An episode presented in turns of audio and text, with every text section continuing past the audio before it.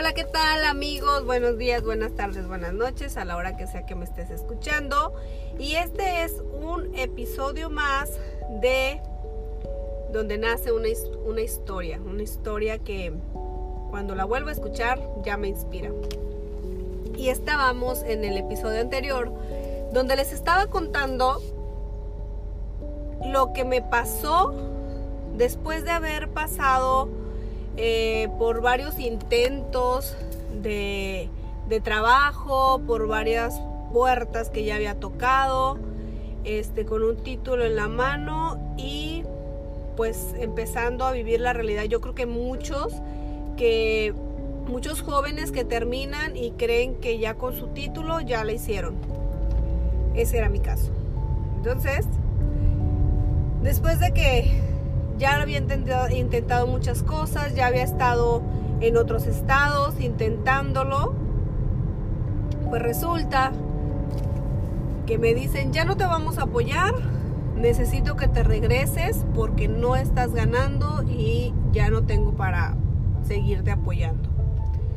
Pues me regreso, me regreso a la casa con mis papás, al pueblo, y empiezan a pasar los días, decía mi mamá, pues ayúdame a trabajar a mí. Y la verdad para mí siempre ha sido eh, un, gusto para mí apoyar a mis papás, a mi mamá, en todo lo que nos, ella nos ha necesitado, lo que, lo que nos ha necesitado. Sin embargo, pasaron los días y empecé a frustrarme, empecé a eh, perder eh, la esperanza, empecé a estar desanimada, empecé a de alguna manera eh, lamentarme el, el, voltear atrás y decir, ¿para qué estudié? ¿Para qué estudié si no iba a tener la capacidad de trabajar luego, luego? ¿O para qué estudié si no estoy, no estoy ejerciendo lo que yo estudié, lo que a mí me gustaba? Y hubo, en ese entonces una circunstancia que todavía, bueno, que en ese momento yo no sabía a dónde me iba a llevar. Esto nadie lo sabe casi. Pero cuando yo me voy a la casa de mis papás, realmente, pues más allá de animarme, eh, me necesita alguien de mi familia, me voy porque en ese momento me necesitaban, pero yo no sabía que ese iba a ser un punto de quiebre donde ya no solamente era ya no estar con mis papás, no estar en ese momento eh, estábamos a distancia con mi novio, el que ahora es este mi esposo, mm, no estaba eh, eh, nadie eh, que yo pudiera decir, bueno, me está apoyando, me está alentando.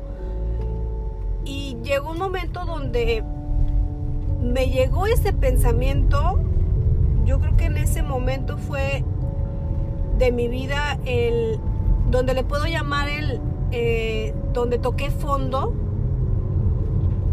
Y para esto, eh, donde no les conté que en ese trance de haber estado en otro estado, en otros estados, había cambiado mis creencias religiosas, me había ya bautizado, de ser católica me había bautizado cristiana, obviamente ya conocía un poquito, pero no estaba totalmente convencida, era todavía muy rebelde. Entonces, pero sin embargo sí creía en un Dios, sí creía en un Dios que, te escucha, en un Dios que a partir de ese momento, en los próximos episodios te lo voy a contar, los milagros que empezaron a suceder porque fue el momento donde fue un grito de desesperación hacia Dios. Un momento donde yo decía, me voy de este mundo, ya no quiero saber nada porque no le encuentro sentido a mi vida, pero existieron en ese momento, en ese segundo, dos personas que pasaron por mi mente, que fueron mis papás, de imaginar cómo ellos iban a sentir después de haber hecho su esfuerzo de sacarme adelante, de darme una carrera, de haberme, acompañado a recibir mi título, yo decía, no me los imagino y no quiero provocarles este dolor porque no se lo merecen. Pero ahí fue donde tomé por primera vez en mi vida y hasta la fecha un para qué que me levanta todos los días y ese fue mi primer para qué. Hoy en día ya es distinto, pero eso fue lo que me sirvió para que yo no tomara esa decisión de, de partir. Y en ese momento entró, se encendió algo dentro de mí que hasta hoy día me sigue manteniendo de pie y me hace que me levante todos los días. Entonces, ese fue el punto de quiebra al que yo llegué y que más adelante te voy a contar qué pasó después, porque ahí empieza, cuando ya toqué fondo, empecé con una curva distinta de crecimiento que hasta la fecha sigue encendida. Encuentra tu para qué. Encuentra ese motivo por el cual decides levantarte todos los días, aunque te caigas, aunque te golpeen, aunque te tumben, aunque venga un huracán y digas, te sacudas y sigas adelante. Ese fue mi punto de quiebre, pero también fue lo que ha hecho la diferencia en mi vida.